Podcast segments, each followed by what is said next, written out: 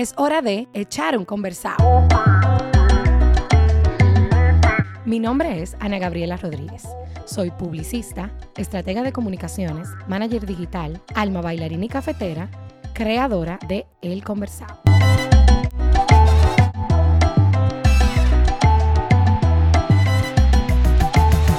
El Conversado es un espacio para hacer lo que más me gusta, hablar y conectar. Un rincón para vibrar con gente que tiene mucho que aportarle al mundo y tal vez no conoces. Aquí los vas a escuchar.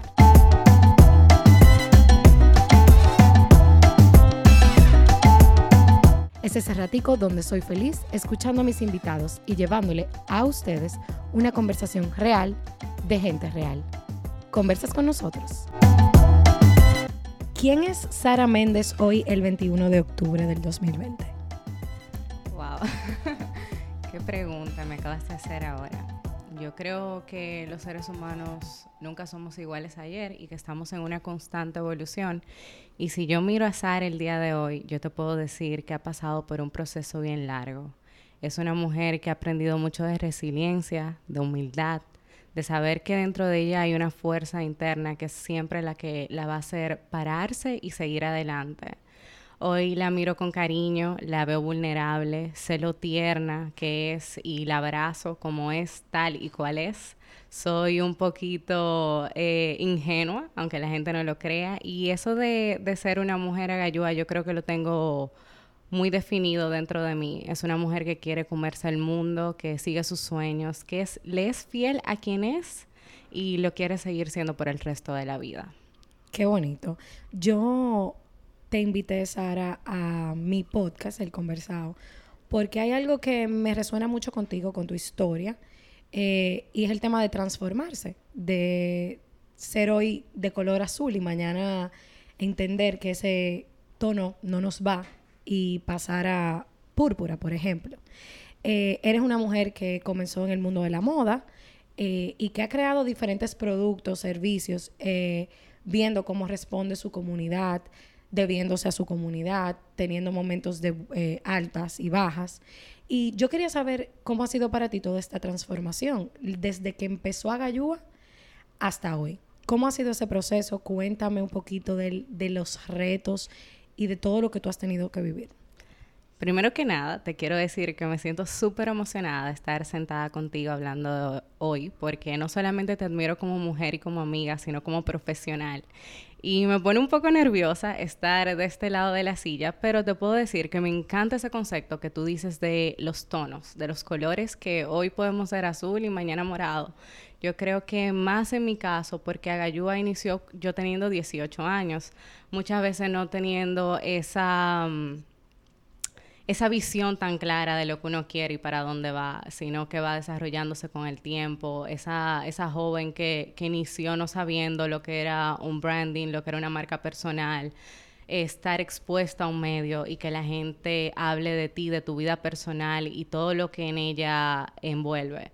Entonces, ver a Sara desde ese punto de vista, hoy siendo una mujer de 26 años, ya teniendo alrededor de 8 años en este medio, y sabiendo que uno puede ser humano, uno puede ser vulnerable, uno pasa por, por altas y bajas. Y yo creo que eso también me ha hecho conectar con mi comunidad. Yo mostrarme transparente y decirle claramente cuando hay cosas que uno no las siente tal y como son, que necesitan ser restauradas, que uno está en un proceso de evolución y hay que aceptarlo y hay que abrazarlo y muchas veces pedir ayuda cuando uno no sabe las respuestas de lo que está sucediendo en el momento. Y yo creo que esa, esa es la respuesta ante una mujer que, que se ha visto expuesta a un medio por tanto tiempo. Saber lo que necesita, crecer ella misma, entenderlo y abrazarlo y siempre trabajar para lo que uno quiere. Si eso es lo que siente Sara en el momento, eso es lo que Sara va a hacer en el momento. Sara es una muchacha súper creativa que está en constante búsqueda de cuál va a ser su próximo paso. Entonces, eh, yo soy muy fiel a esos mini, mini proyectos que inician desde esa, esa inspiración, le doy cabida. Yo soy una mujer que piensa y acciona, entonces automáticamente me, me surge una idea o algo, siempre la pongo en acción, porque yo siento que mientras más creamos, ahí mismo también vamos entendiendo cuál es nuestro propósito de vida. Claro.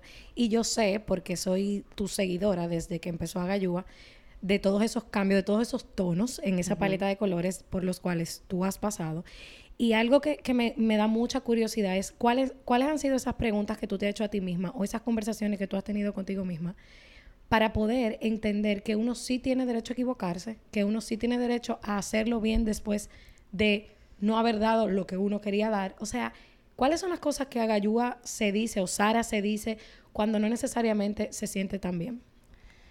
Yo creo que es reconocernos humanos, saber que cada ser humano tiene sus debilidades y fortalezas y que las adversidades que llegan a tu vida llegan por un propósito a enseñarte, aprender, a mudar de piel.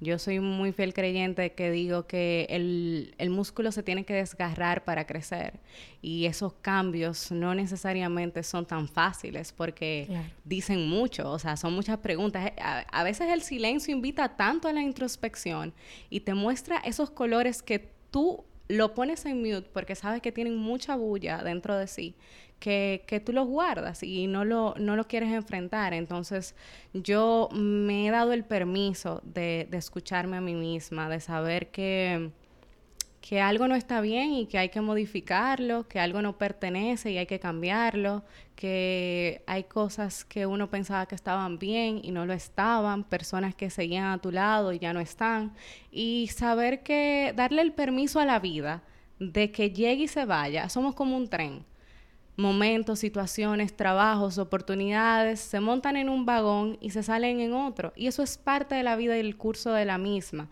Saberlo y entenderlo y hacer las paces con eso es lo que nos va a ayudar a, a soltar, como dicen, y a volver a agarrar cuando llegue el momento preciso. ¿Y Sara cree que eso se hace sola o hay que armarse de todo un equipo? Sara cree que llegan eh, personas mágicas a la vida de cada persona, eh, vale a la redundancia. Yo creo que todos tienen un propósito en la vida de cada quien, incluso cuando tú estás buscando ayuda de un profesional, incluso cuando tú conoces una persona de la nada, que tú dices, pero esta persona llegó para enseñarme esto y se fue. O aquellas personas que siempre están en tu vida y te dicen esas palabras que tú no le esperabas, pero que tenían un mensaje muy específico. Yo le llamo a eso personas que tienen esa razón de ser en ese momento preciso. Y nada pasa por casualidad en la vida. Claro. No, y yo, yo me identifico con eso porque yo siempre he dicho que hay gente que, que hay angelitos, hay angelitos en el cielo, pero también hay otros angelitos eh, que son los que tal vez sentimos negativos, que también vienen a enseñarnos mucho porque en lo, en lo difícil, en lo amargo, se crece.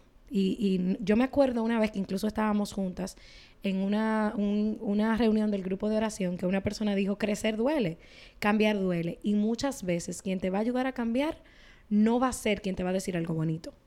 O quien te va a, dar, te va a ayudar a darte cuenta de cosas, no va a ser quien te va a tratar bien.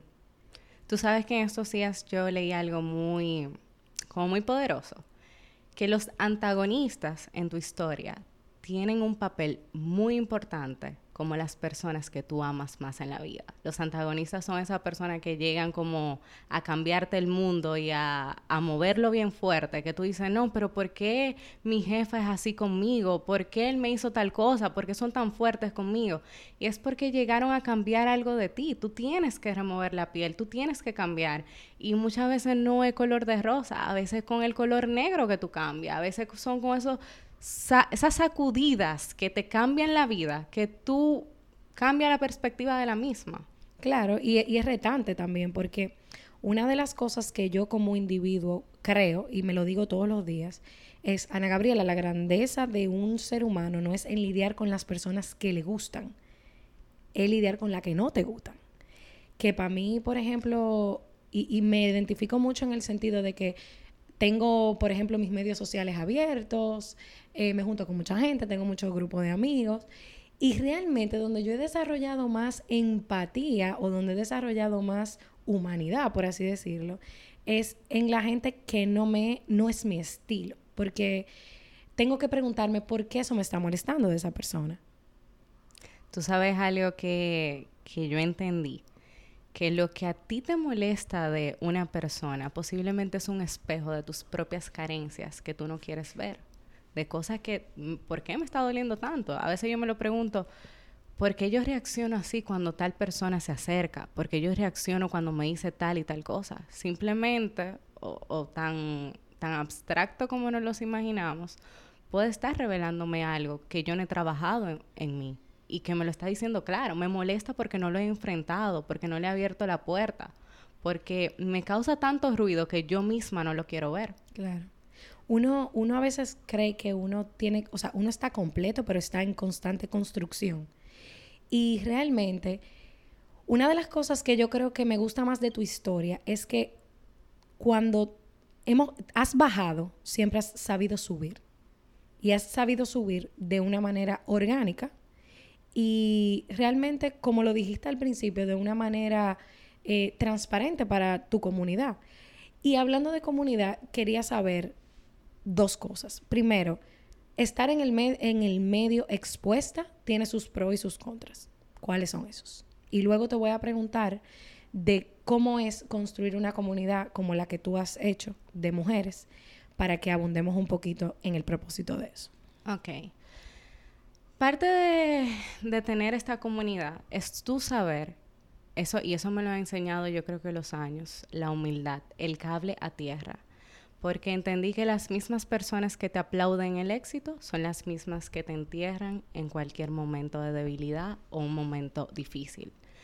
Entonces, crear una comunidad es tú ser totalmente transparente, decirle a ellos, mire, yo no soy perfecta, yo tengo momentos que, que, no son tan bonitos, que no soy la haga sonriente que muchas veces ustedes ven aquí, que habla desde el corazón, sino que también hay una, una Sara, una, una persona humana que pasa momentos difíciles, que a veces no quiere abrir el Instagram, que que le pasó X o Y en su vida personal privada y simplemente necesita recuperarse para volver a darle esa energía y esa alegría y esas palabras de aliento que muchas veces ustedes necesitan, que nosotros mismos nos las tenemos que decir en momentos de vulnerabilidad. Y entenderlo, porque eh, es muy lindo el Instagram y yo creo que nadie quiere mostrar eh, su peor cara o los momentos tristes.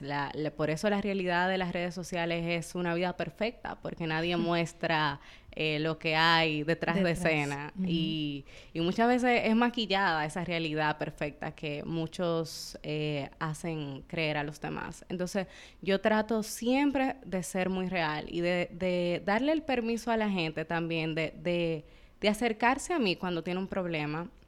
Lo he sentido muy, muy de cerca en, estos momentos de, de, personas que están pasando momentos difíciles, que se sienten muy estancados. Yo soy muy de que la mujer tiene que seguir su sueño, ir por él, y si una puerta se cerró, abrir otra. Yo no, yo no me resigno ante el no, sino que yo trato de que buscar un sí trabajar por ese sí o abrirme y fabricarme mi propia puerta. Entonces yo trato de educar a la mujer a que haga eso mismo. Y en estos días eh, una seguidora me estaba hablando y me estaba preguntando sobre ese mismo estancamiento.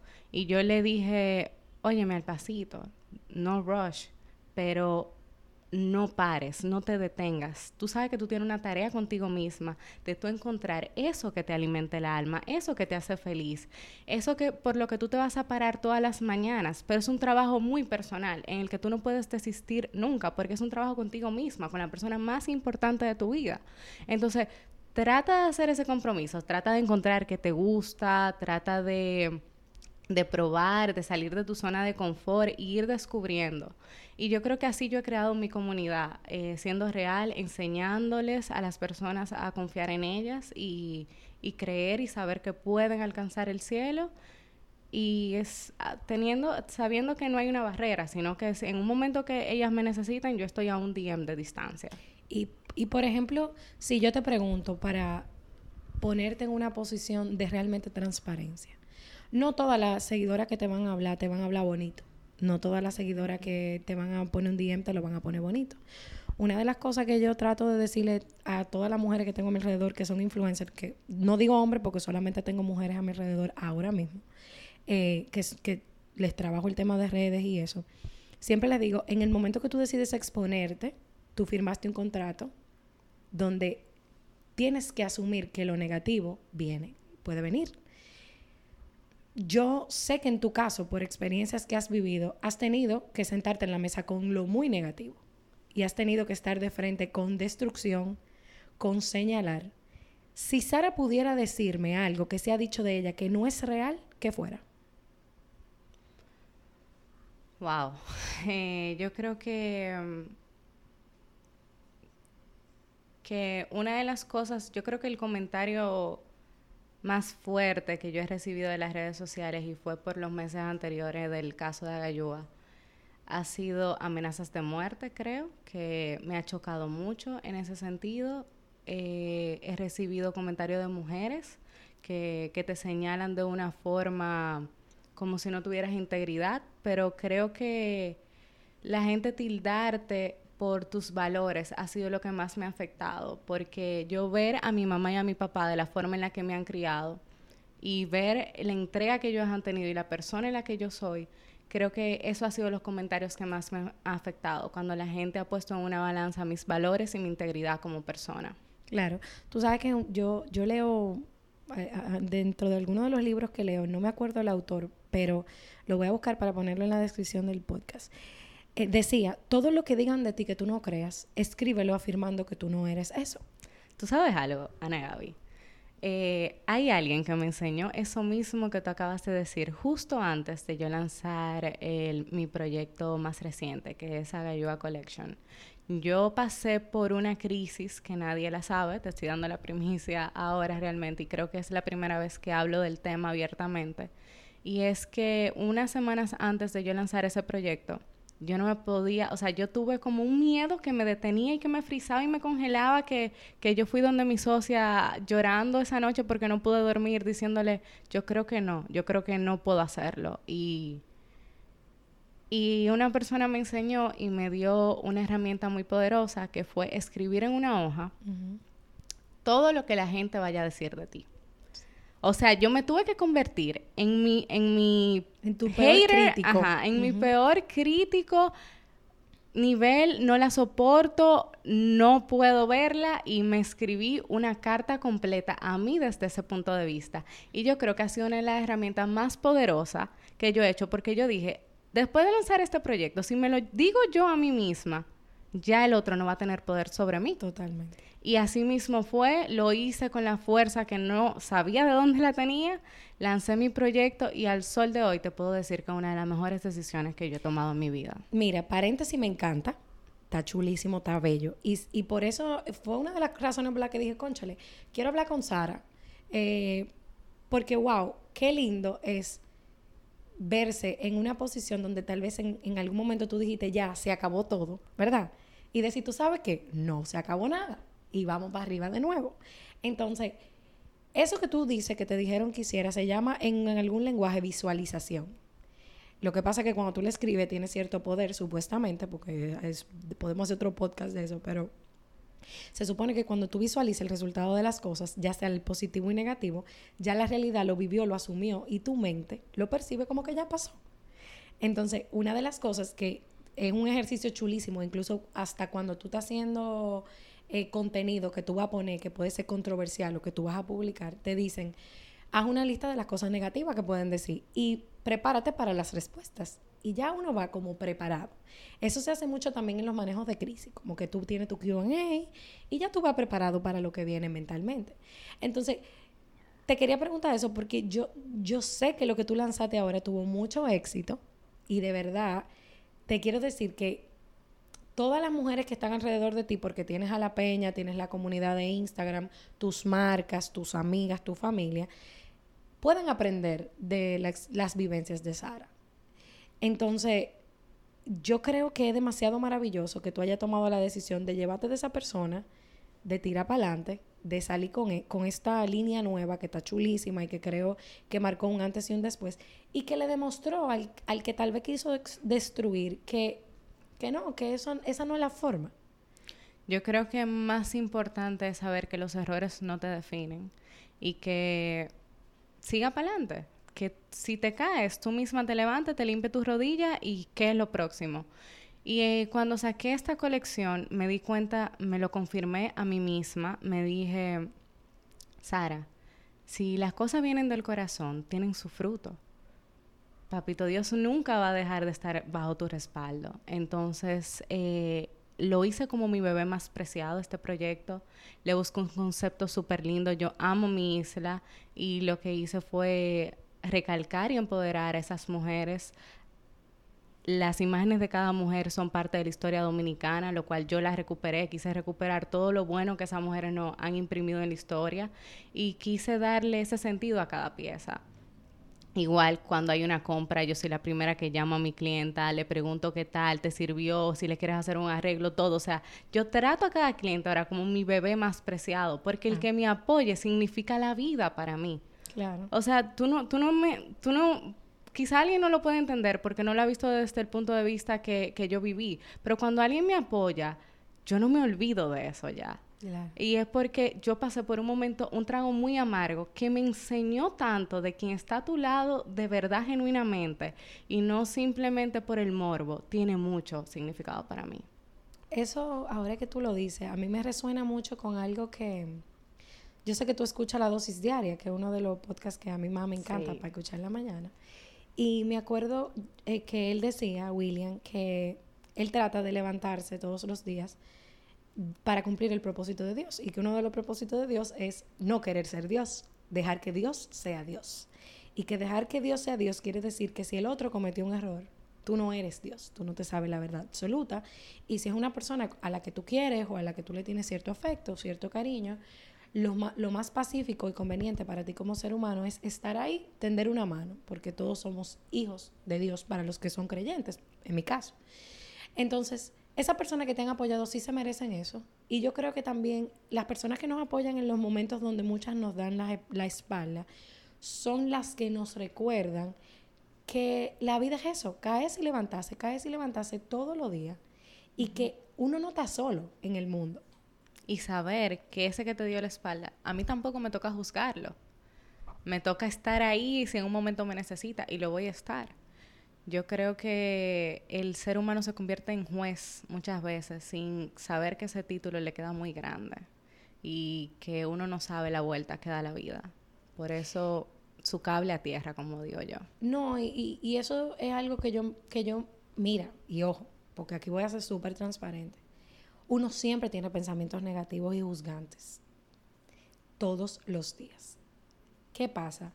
que uno tiene que decidir qué uno hace con ese pensamiento. Lo verbalizo, lo expongo, lo manifiesto, lo hago real. ¿De qué va a servir? ¿En qué va a aportar?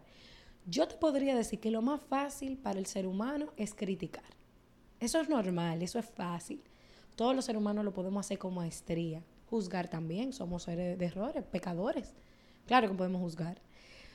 Pero yo, por ejemplo, en mi caso, y este ejercicio te lo dejo para que tú piensas, cuando pienso algo negativo, me detengo y digo, lo digo, vale la pena, ¿para qué? ¿Qué yo voy a leer? Suma, resta, hace daño, pone triste al otro. Así mismo.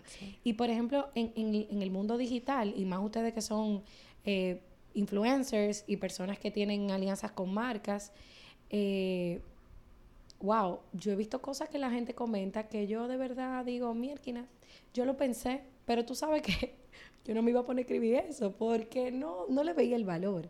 Entonces hay de todo en la viña del Señor. Y por ejemplo, en el caso tuyo, que te rodeas de mucha gente, tú tienes la Peña. La Peña es una comunidad de mujeres que ya, ¿cuántas mujeres hay en la Peña? 60. 60 mujeres. ¿Cómo, ¿Y cómo es que tú lo haces, Sara? Porque oye algo, espérate. Yo voy a un salón a ver si yo digo, ¿y cómo es que las mujeres pueden estar juntas? Porque de verdad, mira, una comunidad de mujeres es una chulería, pero son mujeres juntas y las mujeres tienen su forma de ser. Y de verdad, yo quiero saber, primero, cuál es el propósito de la peña, que, tú lo, que la gente conozca, porque mucha gente me ha preguntado, como soy parte, me han dicho, ¿y qué es lo que se hace en la peña? Eh, ¿Y por qué que tú estás? ¿Y qué es lo que tú...? Entonces, yo quiero que Sara le cuente un poquito al que vaya a escuchar cuál es el propósito de la peña y también qué queremos dejar con la peña. Claro.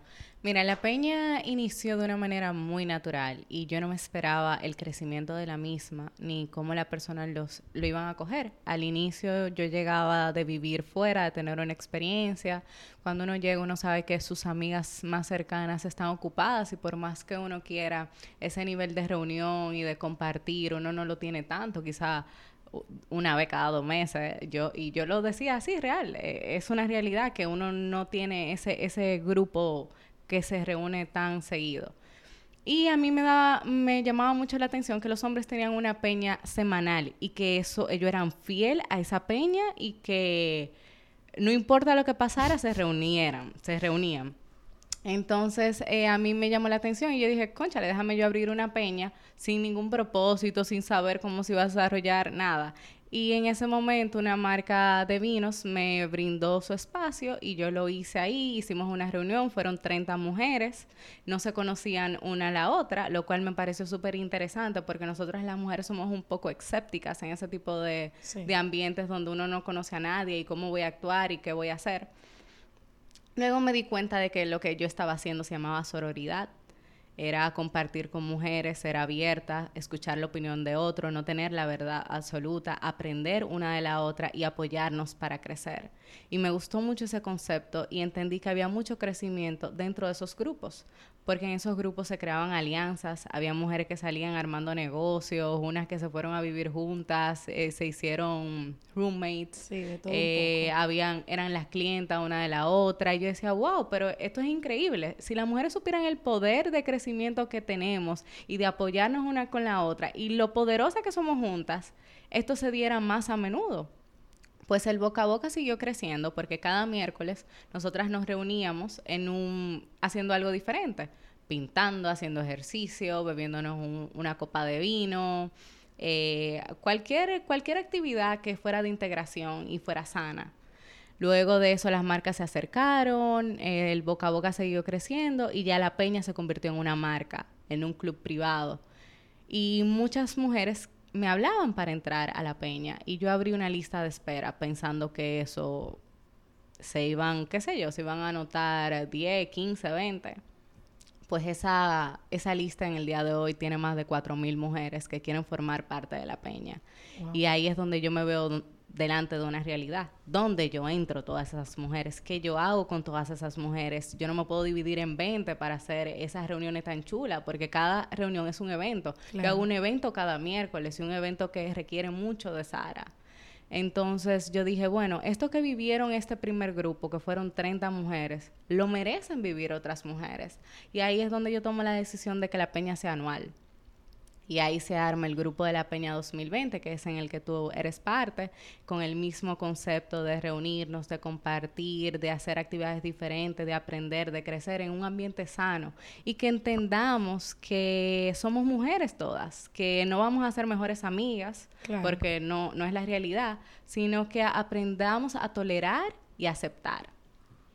Mira, y algo que a mí me gusta mucho, yo soy miembro de la Peña y me encanta por el tema de las, primero de las relaciones, de las cosas de recreación que uno hace, que son súper divertidas. Pero hay algo que yo siempre he querido conversar eh, contigo y preguntártelo para, para saber tu opinión. Yo tengo un tema importante con la sororidad. No sé si tú viste un post que yo subí cuando se subió la foto en blanco y negro de todas las mujeres que, se estaban apoyando. O sea, yo soy muy creyente de que de que hay que apoyarse las unas a las otras, pero yo creo... ¿Qué tan real es esa sororidad? ¿Qué tan real es la sororidad? Y cómo nosotros podemos ser transparentes en decir, mira, a mí no me va a gustar a todo el mundo. Hay mujeres que no me van a gustar, hay mujeres que van a hacer cosas que no me van a agradar, que en mi mente yo las voy a criticar y yo voy a saber que yo no estoy siendo sorora. Porque, perdón, o sea, eso de que soy la mujer, bueno, yo te digo, yo me sentí tan, ese día yo me senté y dije, yo voy a subir este post, yo no voy a subir este post, porque sabes las mujeres que yo he acabado. Y óyeme, soy humana.